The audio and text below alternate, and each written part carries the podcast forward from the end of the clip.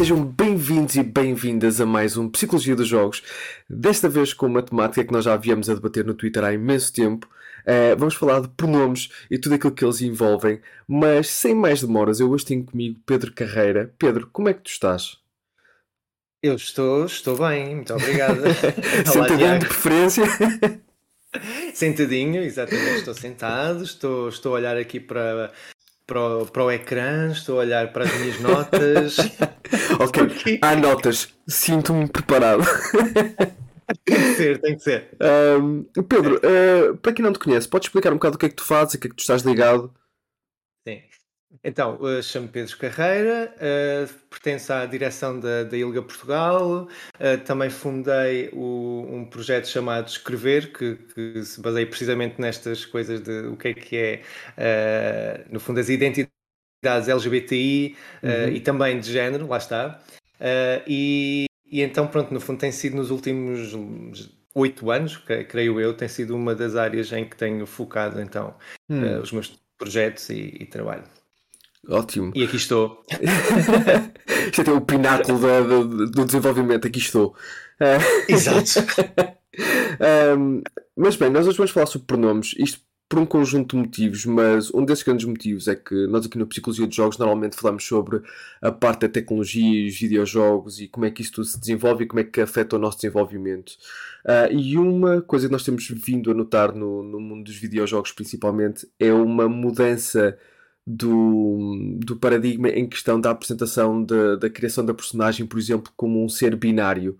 Um, em que cada vez mais temos produtoras a apresentar várias escolhas um, não binárias e isto tem criado uma, uma confusão enorme na comunidade. Uh, e isto leva-nos quase sempre à conversa uh, da diferenciação entre sexo e género, em que parece que existe uma, uma falta de compreensão de que o género é um construto social um, qual é a tua percepção desse, desse tipo de, de, de oferta, de escolha uh, e de, do, do, nosso afastamento do binário?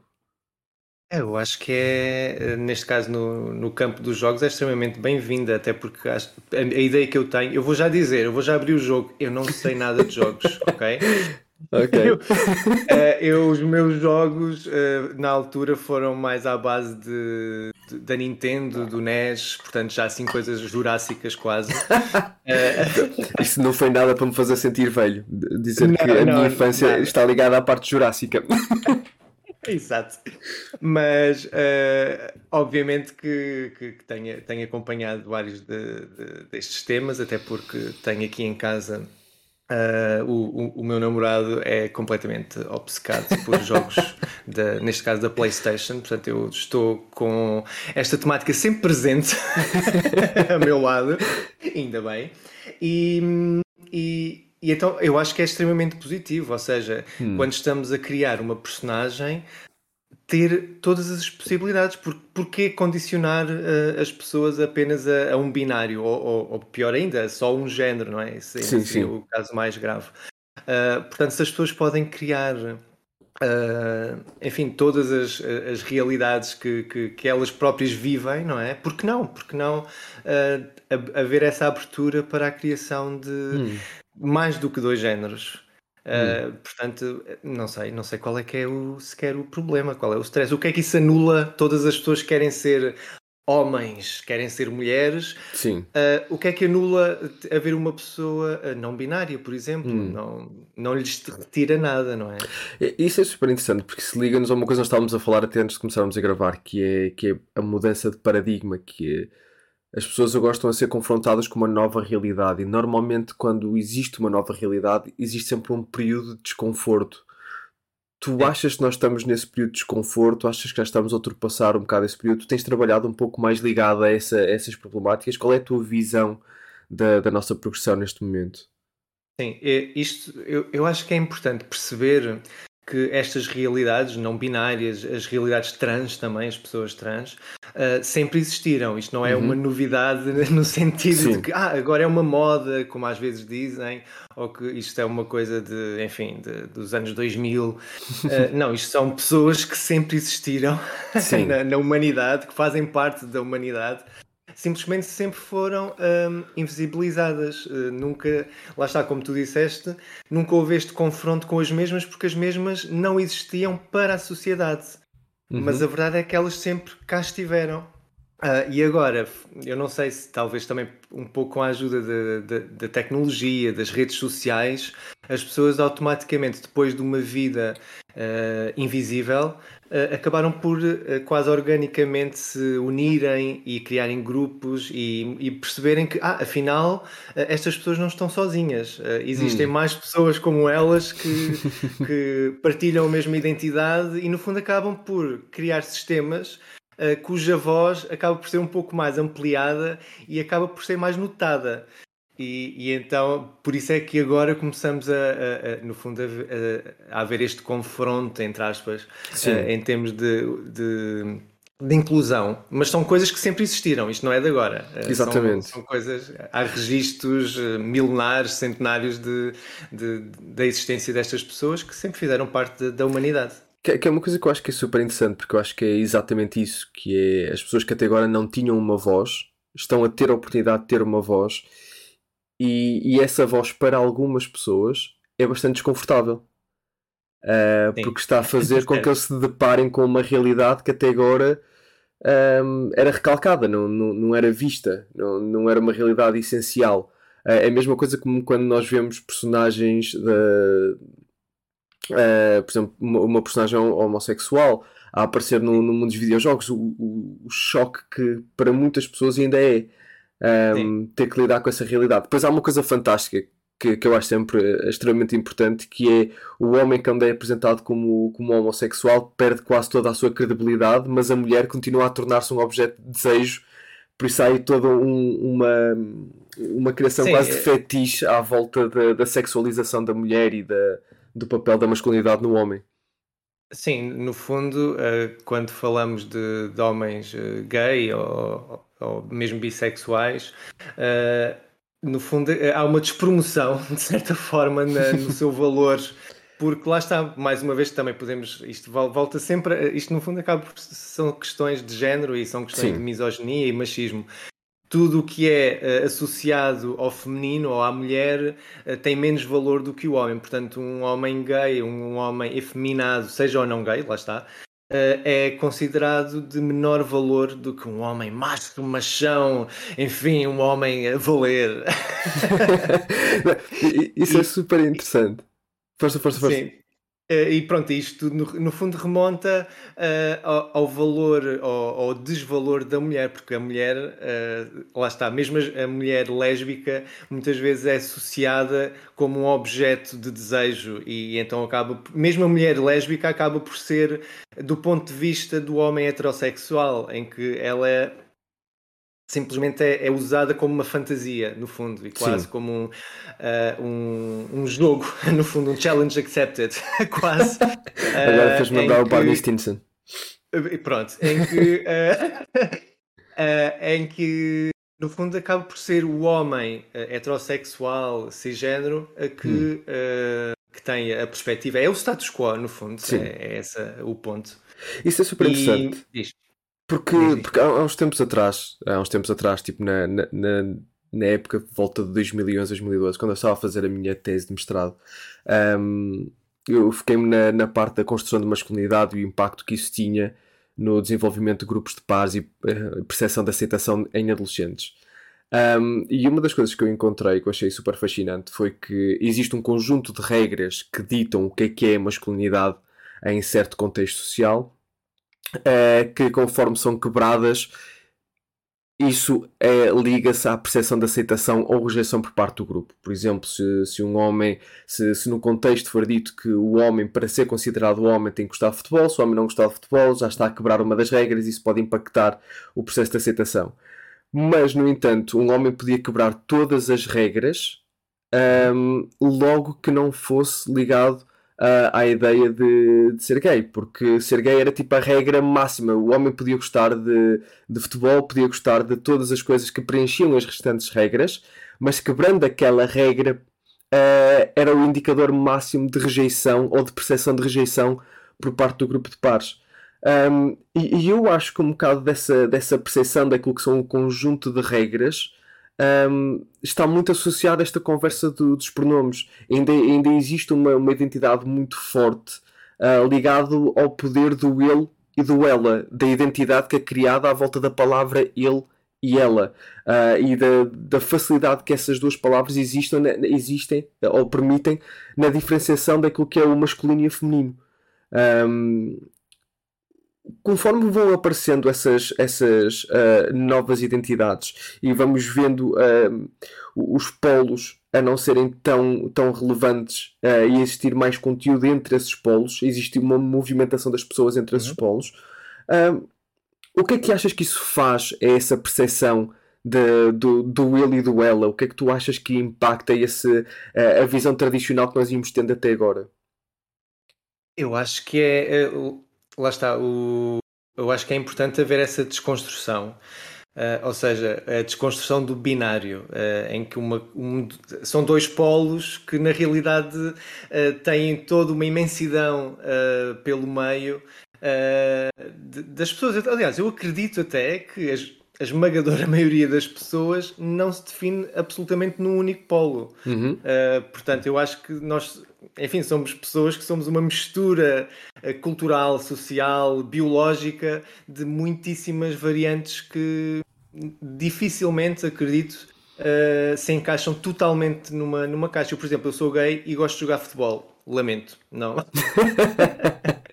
eu não sei em que caixa é que isto me coloca e gosto de ver os jogos da seleção e, e pronto. E, e não sei, uh, ou seja, há muitas realidades além do, do óbvio, além uhum. do, do que é esperado. E, e no fundo, uh, entender, uh, entender estas diferenças e estas nuances, no fundo, acabam por também nos libertar um bocadinho do, de alguma pressão social, por exemplo, alguma pressão cultural também, do que é que são, por exemplo, papéis de género, de, como é que um homem ou uma mulher se devem comportar uh, e o, o que é que é uma pessoa eh, não binária. Portanto, quanto mais libertos estivermos de, de, no fundo, destes polos de, do género, acabamos por estar um pouco mais livres. E não quer dizer que as pessoas não se possam identificar com, com esses polos, porque podem, eu, eu identifico-me com, como homem. Uhum. Mas ter essa abertura para compreender na, outra, na pessoa que está diante de nós calhar não é exatamente aquilo que, que nós, algum tipo de preconceito que pudéssemos ter em relação a ela, acaba tam, também por nos libertar a nós, mas também a elas, e acabamos por, o preconceito acaba por um, ser diminuído uh, com, com esta abertura, e, e, o género é um dos pontos mais importantes na, na, no fundo no preconceito e na discriminação a, a nível social e a nível, a nível global, na realidade. Portanto, eu acho que é, é também uma questão de, de abrir horizontes uhum. e, e, perceber que nem tudo, lá está, nem tudo é branco e preto, ou neste caso, nem tudo é homem e mulher, 100%. eu acho que tocaste uh, acho que é... numa coisa muito importante que é o facto de começarem a aparecer mais uh, uh, oportunidades de identificação um, e pronomes diferentes e utilizações diferentes de, de, expressar a identidade, não quer dizer que as pessoas não se possam de, ou que tenham que deixar de se identificar no, no, nos polos ou tenham que perder um pouco essa, essa, essa ideia de identidade. E nós muitas vezes, principalmente nas redes sociais, porque existe uma tendência de maior vocalização ou verbalização nas redes sociais, vemos muitas vezes as ideias ou apresentada a ideia de que ah, eu daqui a pouco nem posso ser homem, ah, eu nem vou uh, vou ter que deixar de ser mulher porque agora está a aparecer isto tudo.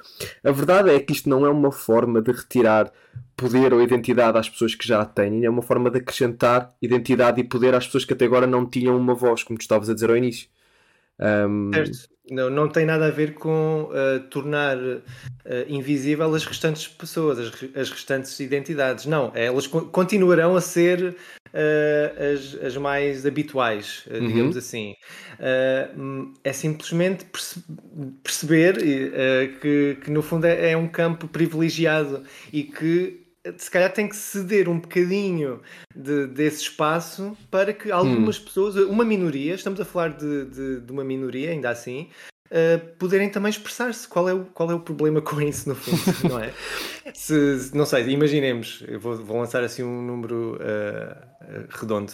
5% das pessoas não se identifica uh, como homem ou como mulher. Uhum. Um, ok, uh, 95% continuam a identificar-se como tal. Se os jogos permitirem esses 5% de pessoas uh, por exemplo, um, registarem a sua personagem, como estávamos a falar no início, na, num sistema neutro de linguagem, porque não? Qual é o problema? Não, isso lá está, não afeta nenhuma das outras pessoas, não, não há nenhuma exatamente. obrigação, não há obrigação da pessoa ser assim ou assado. Antes, pelo contrário, a ideia é exatamente essa: é a pessoa não ter que ser nem assim nem assado.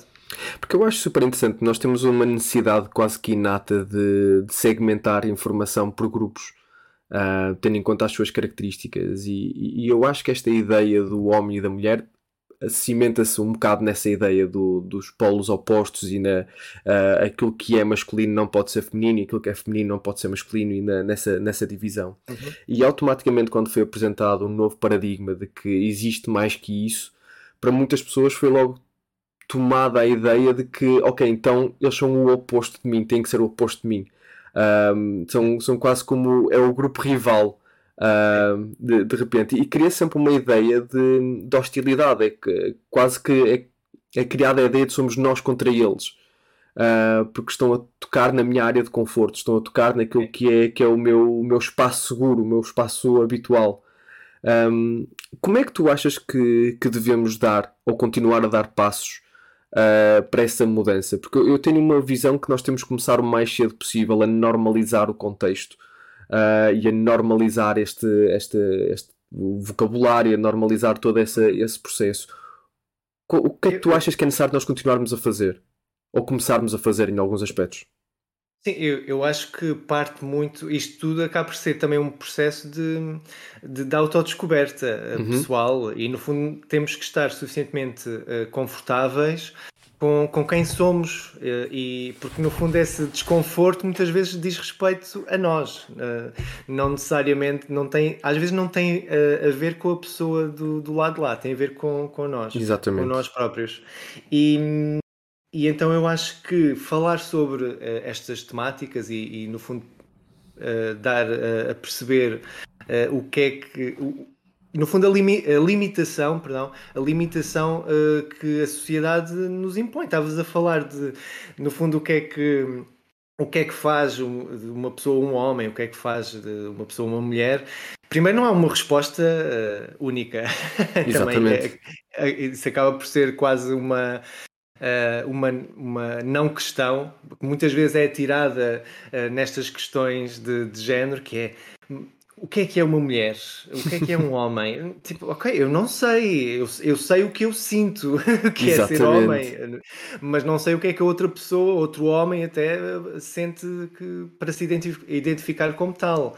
Uh, agora, eu acho que falar sobre estas questões, uh, mostrar a abertura ehm, sobre, sobre o género, desmistificar muitos dos preconceitos que podemos ter.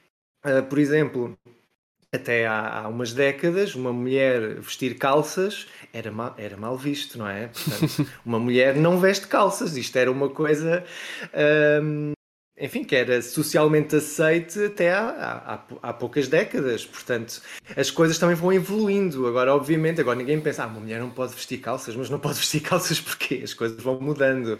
Uh, talvez haja outros passos a dar, como, sei lá, maquilhagem. Um homem não pode usar maquilhagem porque. Uh, uhum. e, e no fundo, é, eu acho que, no fundo, uh, para mim a chave acaba por ser sempre a, a proximidade. Ou seja, quando a pessoa okay. conhece uh, outras pessoas, provavelmente vai. Uh, primeiro, uh, acaba por um, contrariar essa lógica de, de eu contra aquela, aquele grupo de pessoas, aquela desumanização que existe, aquela, aquele grupo, aquelas pessoas, aquelas sim, coisas, sim. até se quisermos. Sim. que, já, que, que já chegámos a ouvir. Uh, e, e no fundo a aproximação desde jovem, estou a falar desde, desde crianças, uh, acaba por ser meio caminho andado para, para, no fundo, estarmos mais livres e mais confortáveis com quem somos e com quem lidamos. Porque Sim. se calhar percebemos que do outro lado da barricada, e estou a fazer aspas, eu sei que isto não funciona em podcast, mas estou a fazer aspas, do outro lado da, da barricada, entre aspas, são pessoas como nós que, ok, se calhar têm uma vivência ligeiramente diferente da nossa, uhum. mas terão certamente, e tenho a certeza disto, terão certamente inúmeros pontos em comum connosco e provavelmente Sim. até podemos encontrar enormes surpresas e, amizade, perdão, e amizades de, do lado de lá. E, e é tudo tão mais simples quando uh, confrontamos estes uh, bichos papões de, destas coisas de, de, do género. Porque são Sim. coisas realmente muito simples. Basta, basta uh, viver com, com elas e, e lidar com elas. É, é, muito, muito simples até. E isso é uma das coisas que eu acho que os videojogos têm um papel muito, muito importante. Porque quando nós falamos da normalização, normalmente falamos de um, trazer essas, essas problemáticas ou essas questões para um contexto de uma forma normal. Ou seja, um, quando, quando, um videojogo de repente apresenta a possibilidade de tu poderes criar uh, personagens não binárias, ou quando o videojogo te dá a possibilidade de jogar com uma personagem não binária que que não assume a sua sexualidade ou orientação como traço de personalidade.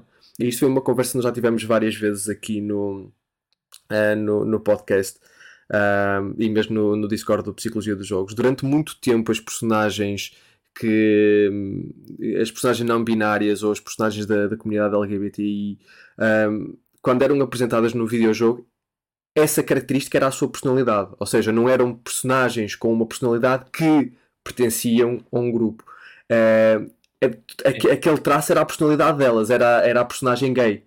Uh, que depois preenchia um conjunto de estereótipos e por aí fora.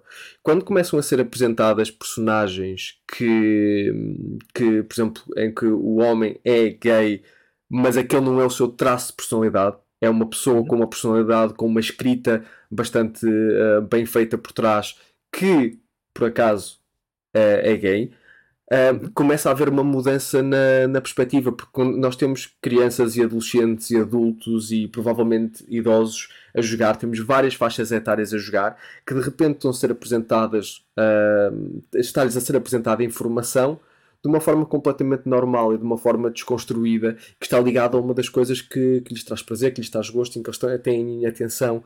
Um, ou seja, existe um processo de normalização que, que é bastante benéfico e às vezes a, a cultura pop durante muito tempo assentou-se em estereótipos. Um, naqueles estereótipos não só de, de, um, de, de personagens da, da, comunidade LGBTI, mas também de uh, minorias etárias, uh, et, étnicas, sórias etárias. Uh, minorias étnicas. também, também. também, também é verdade, também é verdade. Um, mas, mas ouve isto tudo. Acho que agora a minha, a minha pergunta, e pegando mais na, na parte agora dos pronomes uh, e de como é que podemos continuar a, a levar essa, essa temática para a frente, é. Uh, podes só repetir, desculpa, eu perdi-te aqui momento. Ah, não tem mal, não tem mal. Uh, uma das coisas que eu queria pegar agora era mesmo na temática dos pronomes, porque. Sim. Nós temos uma língua, a língua latina e a língua portuguesa, tem uma tendência muito grande em atribuir uh, género a tudo que é, que é objeto e não objeto. Nós, nós temos uma língua que, que trata é a mesa, o carro e temos essa continuidade uh, de, de género atribuído a tudo que é, que é objeto. É uma língua muito centrada nessa, nessa perspectiva. E quando agora falamos dos pronomes neutros, é uma, uma questão muito grande que é levantada é uh, a fluência verbal e a parte linguística como é que se encaixa. Existe algum consenso de qual é o neutro em Portugal na língua portuguesa? Na língua portuguesa? Bem, o consenso atual é hum. efetivamente o masculino. Ok. Ok. Ou seja, por padrão, uh, o masculino é usado como neutro, embora obviamente que tenhamos sim. grandes problemas com isso. sim, sim. Eh, existem, existem várias, várias uh, ferramentas que podemos usar. Aliás, primeiro convém explicar que a língua não é uma coisa fixa, portanto, quem, às vezes surgem alguns argumentos a dizer que ah, agora querem mudar a língua e que não pode ser assim. Está escrito, o Camões escreveu assim. Ok, mas a, a língua uh, é uma ferramenta, não é? Que serve para expressar, uh, enfim, o que nós pensamos. E, e, ou seja, não é algo fixo, é algo orgânico e que vai mudando ao longo do tempo. Exatamente. Uh, ou seja, por que não também estar, no fundo, tornar a língua mais inclusiva? Há, vários, há várias ferramentas Ainda não, há, ainda não há uma unanimidade porque nenhuma delas é realmente perfeita. Okay. Uh, existe, por exemplo, o sistema ELU, que hum. creio que até foi usado em, em vários jogos de, de computador. Exatamente. E, e, em que basicamente, em vez de dizer, por exemplo, uh, ele ou ela, diz elu, ou dele dela diz delu. Portanto, são, são hum. pronomes uh, pessoais que, que, não, que são neutros em termos de género. Ok. Uh, pronto, e também depois existe, também geralmente associado com, uh, em vez de, por exemplo, uh, dizermos, agora lembrei-me, lindo ou linda, dizer linde, ou seja, substituir o O e o A por E. Okay. E no fundo isto criava uma espécie de nova linguagem, um, no fundo neutra, em que neste caso as pessoas não binárias estariam incluídas. Uh, também depois existe o, algumas técnicas como usar o arroba, usar o x. Uhum. Uh, é, alguns dos, destes problemas que destas soluções uh, é que, por exemplo, pessoas com dificuldades de leitura, visão ou audição e também programas de apoio portanto, à, à, sua leitura podem não reconhecer estas palavras. Portanto, eu aqui vejo só um, um problema que é se vale a pena este esforço uh, de trabalharmos nestes exemplos, se depois vamos excluir outras pessoas. Portanto, há aqui uma certa okay. problemática nesta solução. Porque, ou seja, queremos incluir umas, mas estamos a excluir outras pessoas. Ok, não, não sei se será o melhor método. Pessoalmente, Uh, tendo a usar simplesmente a forma mais uh, simples possível e que no fundo não muda absolutamente nada na forma como as pessoas falam, que é simples, simplesmente dizer pessoa. Quase okay. sempre dá para, para incluir, se incluirmos no início de uma, de uma frase uh, a palavra pessoa, o resto da construção é como, enfim, é, é, é, a construção normal de uma frase, como, como diríamos, sem qualquer um destes obstáculos criados por novas novas formas de expressão hum. que eu percebo, obviamente, e creio que, por exemplo, até podem funcionar em alguns contextos, nomeadamente de, dos jogos, um, mas na linguagem uh, informal do dia a dia, quanto menos resistência houver, eu acho que é mais positivo, porque as pessoas okay. podem interiorizar melhor uh, este tipo de linguagem. E, e quando não sabemos como tratar alguém uh, em termos de género, podemos simplesmente falar da pessoa X ou Y. Pronto. Não, e, e toda hum. a construção a seguir vem, vem por arrasto, sem, não precisamos mudar absolutamente nada. Ok. Por acaso levantaste aí umas questões que eu nunca tinha pensado, que era a questão da acessibilidade uh, na, na, leitura. Um, e isso Sim, faz, faz todo o sentido. Que, Sim, há pessoas que não conseguem efetivamente, enfim, ler. Eh, se, se usarmos arrobas, se, se, usarmos X, ou mesmo o sistema ELU, pode ser um pouco. Sim. Um, pronto, pode ter esses, essa problemática. É, depois há pessoas que tenham algum problema de, de, de acesso a, a, esta informação, ou mesmo, ou mesmo a sistemas de, de, de computadores, não é? Que, sim, que sim, leem. Sim que traduzem, no fundo, este, este tipo de linguagem e que depois nestes exemplos não, não o conseguem fazer, portanto seria uma limitação de, das mesmas. Faz todo o sentido, até porque quando falamos de evolução de linguagem eu estava única e exclusivamente a pensar na linguagem falada e escrita e não uhum. estava a pensar de todo em, por exemplo, pessoas que tivessem uh, dificuldades de leitura ou que precisassem de, de, de, aplicativos para, para fazer essa, essa leitura, de como é que seria o ajuste de, de toda essa realidade. Ou seja, vai muito para além de simplesmente mudar a forma como falas. Existe todo um conjunto de passos uhum. uh, que têm que ser tidos em conta. Ok. Sim, no fundo são preocupações que, que nós também temos que ter, obviamente. Exatamente. E, e, uh, ou seja, não é simplesmente puxar para para um dos lados e depois esquecer outra, outro, enfim, outro, outra população que também tem é, algum tipo de necessidade especial concreta. Uh, não, nós queremos realmente que, que a linguagem seja uma coisa inclusiva e se nós queremos ser eh, pessoas mais inclusivas não podemos excluir outras, isso não, para nós não, não hum. faria sentido. Portanto, temos, tentamos ter essa preocupação precisamente para não excluir uh, ninguém, ou, ou, enfim, isto é, seria quase impossível, mas uh, enfim, é, excluir o, o, menor número possível de pessoas hum, na okay. linguagem. Porque, no fundo, acaba por ser esse também o intuito da, da linguagem, não é? A comunicação. Portanto, se nós queremos comunicar com as pessoas, convém enfim, não excluir uma parte delas. uh, enfim, acho que isso é, é bastante óbvio. não, faz, faz todo sentido e por acaso é, é uma coisa que, que eu nem sequer tinha pensado. Uh, aí está, e, e acho que isso acaba por mostrar um, imensas falhas e às vezes pequenos gaps que nós vamos tendo de informação, em que nós às vezes estamos a pensar numa problemática e estamos a ver apenas a problemática de uma perspectiva unidimensional. Um, e esquecemos da, das ramificações que essa problemática na verdade tem e, uh, e a questão da acessibilidade faz todo o sentido um, que, que, eu agora estava a pensar em que, por exemplo, nós agora muitos dos videojogos que saem têm a possibilidade de leitura automática em que uhum. quando navegas os menus eles dizem-te o que é que está no menu e pergunto-me como é que isso estará adaptado então para lidar depois com essa, com essa linguagem neutra. Uh, como é que isso será apresentado? Muito interessante. Agora vou ter que explorar isso. acho que sim, acho que vale a pena. E há, há, sempre muitas, muitas ramificações. Este é um caso prático. E depois também há, há os casos mais de, de, de, símbolo, de simbologia de, do que uhum. é que uhum. é a linguagem. Eu, eu lembrei-me de um exemplo porque é recente, é, é, relativamente recente, e que foi usado de uma forma muito muito uh, explícita que até me chocou um pouco por isso, porque estou okay. a falar nas últimas eleições eh, presidenciais, a Comissão Nacional de Eleições teve o lema o Presidente da República é de todos. Ou seja, okay.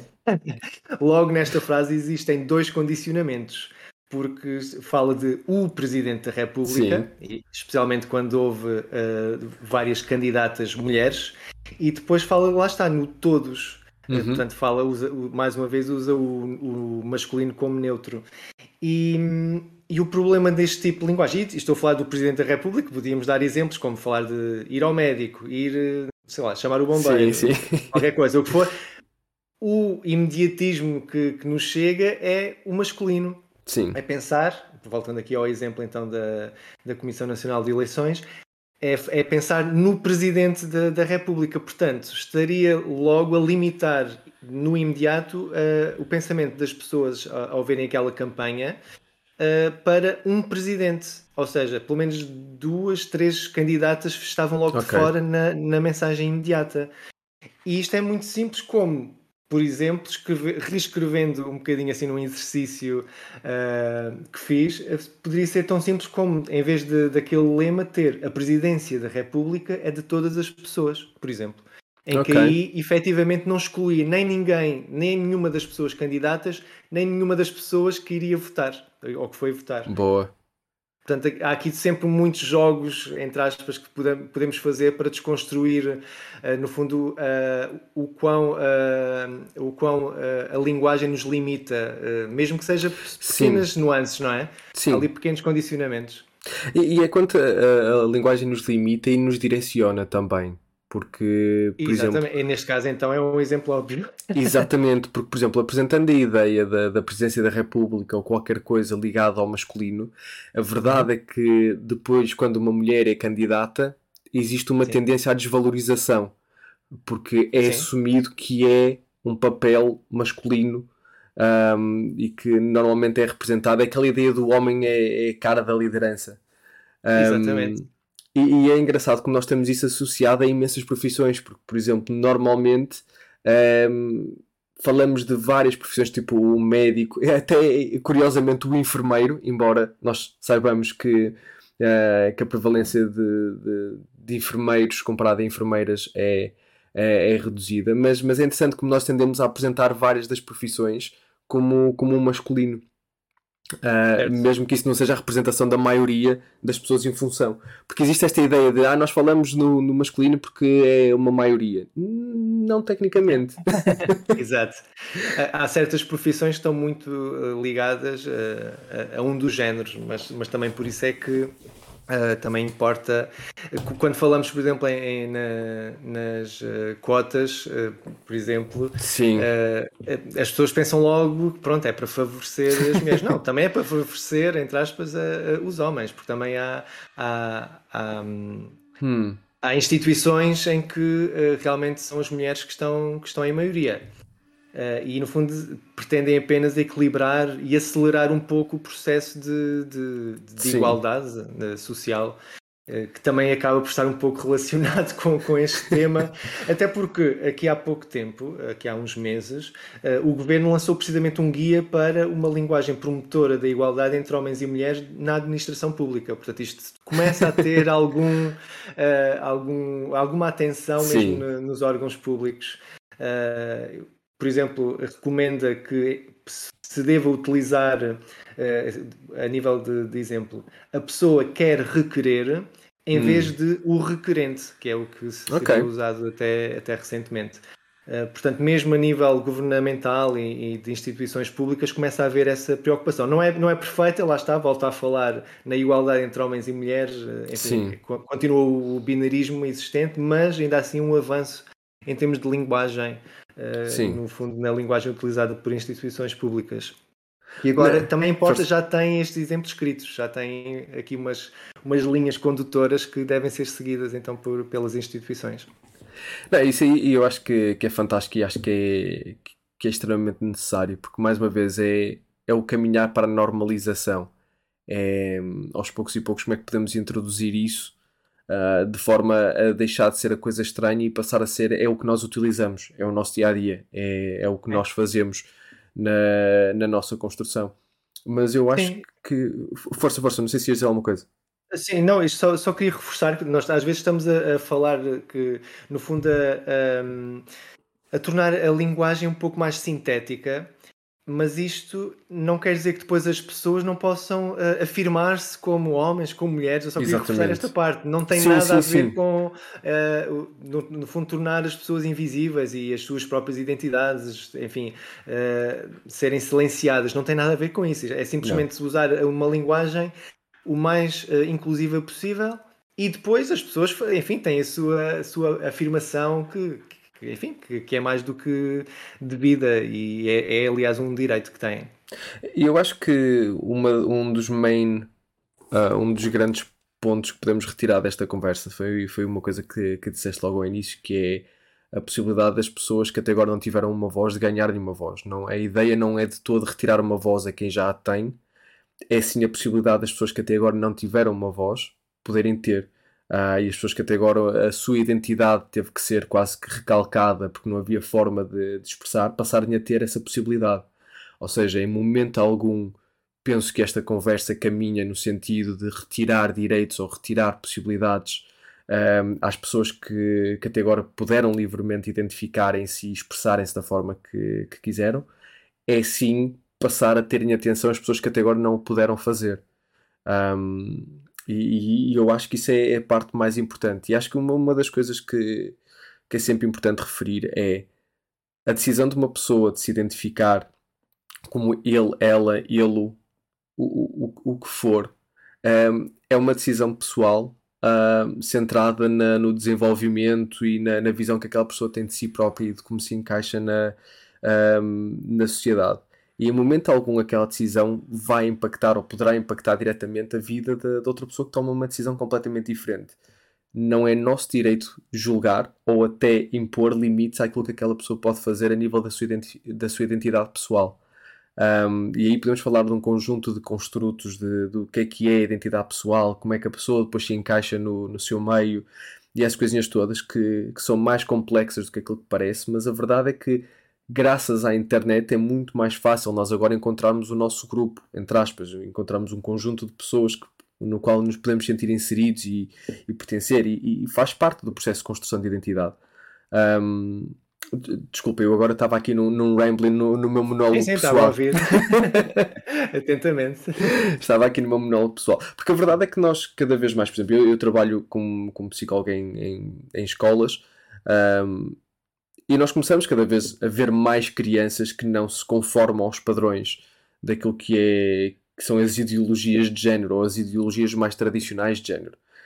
Um, começamos a ver, por exemplo, eu trabalho no Reino Unido, nós aqui temos uniformes nas escolas, as crianças têm que usar uniformes, muitas das escolas têm uniformes bastante distintos entre rapazes e raparigas.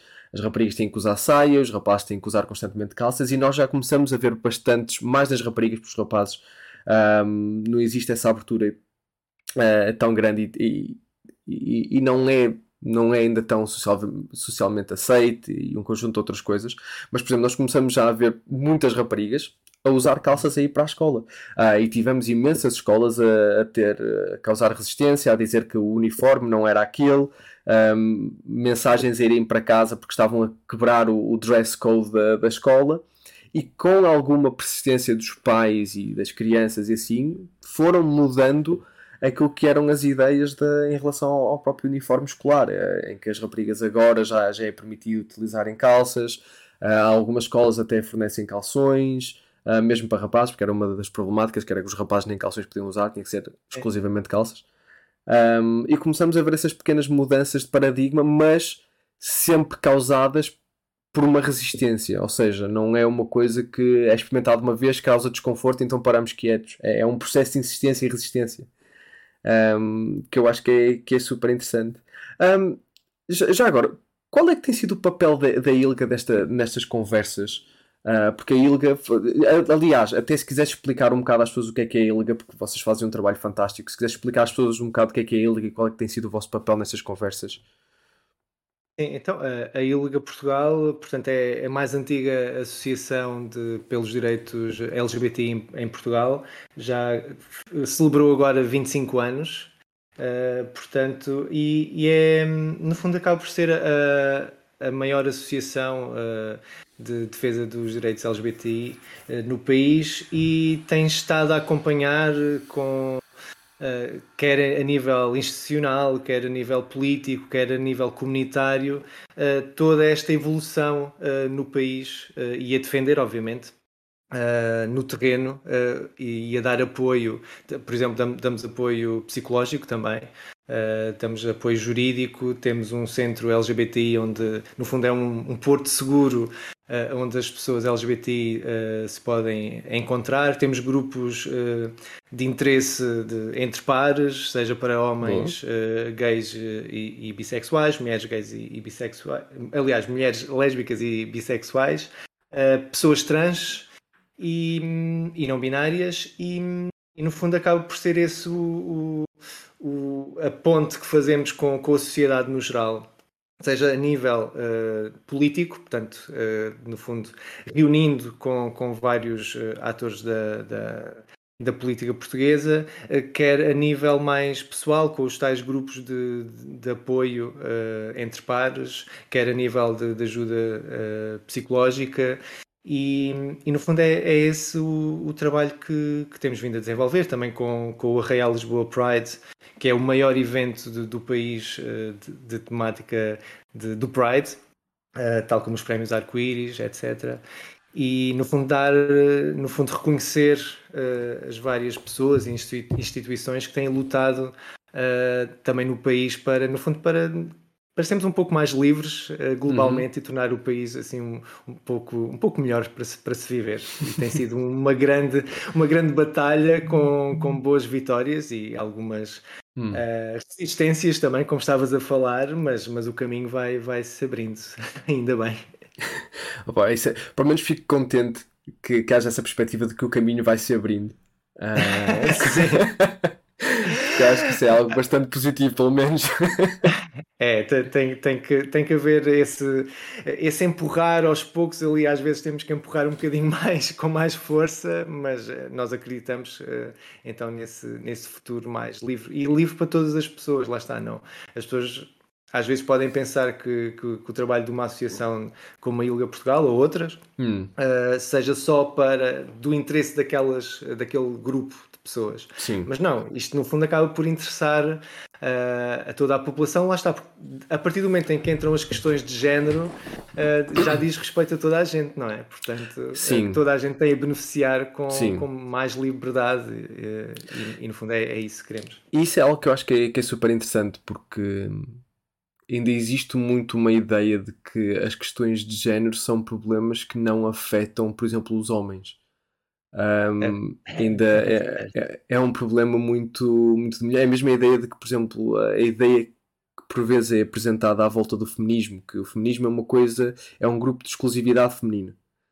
Um, e, que, e que um homem não pode ser feminista porque está, está na palavra feminismo não, não... um, mas o, o, feminismo não, não é o contrário de machismo. Exatamente, é? exatamente. é, e eu acho que é existe uma falta de, de, de, educação à volta dessa, dessas perspectivas. E, e, isso depois afeta a nossa percepção das conversas à volta da ideologia de género, afeta a nossa percepção à volta de mesmo da, da conversa sobre os pronomes e por aí fora, em que existe uma tendência muito grande em dividir as pessoas por grupos e de, de criar esta ideia de que as problemáticas são exclusivas de um grupo. Uh, não são problemáticas a falar do, dos homens, estavas a falar Sim. dos homens que supostamente não beneficiariam em nada com, com o feminismo. Uh, basta lembrar, por exemplo, a relação de, de, um homem com, com um filho ou uma filha, uh, em que muitas vezes era, era o seu papel era secundarizado para, enfim, para trazer uh, comida para a mesa. Exatamente, o homem é o provedor, não é o cuidador. Exatamente. E, e, no fundo toda a relação mais emocional com, com a criança uh, era, era a ligação era feita através da mãe. Isso Exatamente. É, é, machismo. Exatamente. isso, aí, isso aí é condicionar o, o homem ao seu papel uh, pré-concebido do que é ser homem e ele poder se libertar disso e poder uh, participar ativamente então na, na, enfim, estando presente com, com a sua criança de forma emocional e, e, no fundo dividirem todas essas tarefas com o resto da família, uh, também faz parte desta luta, também Verdade. faz parte desta desconstrução do que é do que é o género, do que são papéis de género, do que é o, no fundo o feminismo. Exatamente. E, e, e passa por aí, passa por aí. E, e, eu acho que esse exemplo é um exemplo fantástico porque mostra a dualidade da problemática. Não, não é um, ehm, muitas das vezes quando nós falamos do, do feminismo, quando falamos de questões de género, um, ehm, existe quase sempre uma voz que vem do fundo que diz: Ah, sim, mas depois as problemáticas do homem não interessam muito. Uh, ou é. situações em que o homem é que é discriminado não interessa muito. E, e aquilo que me vem sempre à cabeça um, é uma, uma expressão da, da, da Ruth Ginsburg que diz que toda a discriminação contra homens é, na verdade, também uma discriminação contra mulheres. Um, e, e vice-versa. Em que quando tu apresentas a ideia de ai, mas eu tenho que ir trabalhar e eu não posso ficar com o meu filho, não há licença de paternidade, a minha mulher é que tem que ficar em casa. Sim, isso é um conjunto de ideologias de género que dizem que tu és o provedor, que tu deves valorizar mais a tua carreira do que o teu filho, mas que incutem à tua mulher a ideia de que ela é cuidadora e que deve valorizar mais a família do que a carreira. Uh, não, não é apenas unidimensional, não, é, não existe apenas uma perspectiva, não existe apenas um discriminado. Um, claro. E existe um conjunto de regras que impactam duas que... pessoas. Exatamente, não é por acaso que em várias entrevistas, por exemplo, agora lembrei-me de estrelas de cinema uhum. uh, ou, ou mesmo pessoas políticas perguntam quase sempre à mulher como é que conjuga a vida profissional com o familiar, mas raramente o fazem a um homem. Portanto, toda esta dualidade, exato, toda esta dualidade uh, acaba por, uh, no fundo, espelhar aquilo que estamos Sim. a falar. Existe a discriminação uh, para ambos os lados, sendo que isto sem, sem tirar todo o impacto tem, obviamente, na, na, nas mulheres. Atenção, Exatamente. não estou a dizer que, se, que, são balanças iguais, mas, mas obviamente também conta um, o, o, preconceito uh, contra, contra. Não é contra os homens, é contra uh, a sociedade machista Exatamente. e misógina que existe. Uh, portanto, toda a gente beneficia, efetivamente. E, e mostra que é uma conversa que, que tem que ser tida de várias perspectivas. Não, não é Uh, não é aquela ideia de, de, por exemplo, oh, é um problema das mulheres, são as mulheres que têm que se juntar e, e falar, ou é um problema de homens, são os homens que têm que se juntar e falar. Não, existe uma necessidade de comunicação de, de diferentes pessoas, diferentes perspectivas, de diferentes ideias, para conseguirmos compreender então qual é o, o, o passo a seguir. Um, e, e, eu acho que isso é um bocado a perspectiva que por vezes falta um bocadinho. É, é, nós, nós segmentarmos e agrupamos as coisas de forma muito, muito preto no branco, como estavas a dizer ao início. Uh, e, e, as problemáticas não são preto no branco. Não, não, não existe esse, esse preto no branco. Existem imensos tons de cinzento a meio que, que nós temos que olhar e temos que debater e temos que falar. Não podemos ficar só centrados nessa ideia do, do, do preto e do branco. Mas, Pedro, sem eu me alongar mais uh, e ocupar mais do teu fantástico dia, uh, o que é que, onde é que as pessoas te podem encontrar para continuarem a ter esta conversa contigo e, poder, e se quiserem uh, colocar mais algumas perguntas ou se quiserem saber mais sobre aquilo que a Ilga faz? Sim, então Podem encontrar então o site da Ilga, é ilga-portugal.pt. Uhum. Uh, as, as, redes sociais uh, é Ilga Portugal, portanto é muito, muito fácil de, de encontrar o trabalho da, feito na associação. Uh, a mim pessoalmente podem encontrar, no, especialmente no Twitter, em Pedro JOC, acho que é assim. Vai estar e... na descrição. Exato. E no Instagram também é igual, embora use menos. Uh, e então também no outro projeto, o escrever, também é escrever em todo o lado. Uh, escrever.com, escrever Twitter, Instagram, Facebook, não sei, essas coisas todas normais. também há muita boa discussão por lá. Exato, exatamente. Um... E, e, olha, queria-te agradecer esta, esta oportunidade, foi uma conversa mesmo muito boa e acho que é importante então uh, haver no fundo estas eh, esta discussão a nível social, seja, seja a nível de, de jogos, que se calhar foi o nosso ponto de partida, mas isto no fundo Sim. diz respeito a, a, toda a gente e, os jogos são um espelho disso mesmo também, não é? Exatamente. E, e, eu, e não, eu é que quero agradecer por esta conversa fantástica que, que eu acho que nós tocamos tipo, na, na pontinha do, do iceberg de uma temática que, que tem imenso para se explorar um, quer a nível de identidade, quer a nível de representações sociais, ideologias de género, etc, etc. Existem várias coisas que se podiam explorar. De minha parte, tens porta aberta sempre que quiseres vir aqui, é só bateres à porta que estás à vontade uh, e podemos co continuar várias conversas. Maltinha, vocês já sabem, para a semana temos mais um Psicologia dos Jogos. Espero que tenham gostado desta nossa conversa. Todos os links e por aí fora está tudo na descrição, por isso se quiserem seguir o que é que o Pedro anda a fazer e continuar algumas destas temáticas, podem passar por lá. Temos também o Discord do Psicologia dos Jogos e podem também encontrar sempre no Twitter uh, a dizer algumas coisas uh, que podem ser importantes ou não. Uh, por isso, vemo-nos para a semana, fiquem bem, até lá.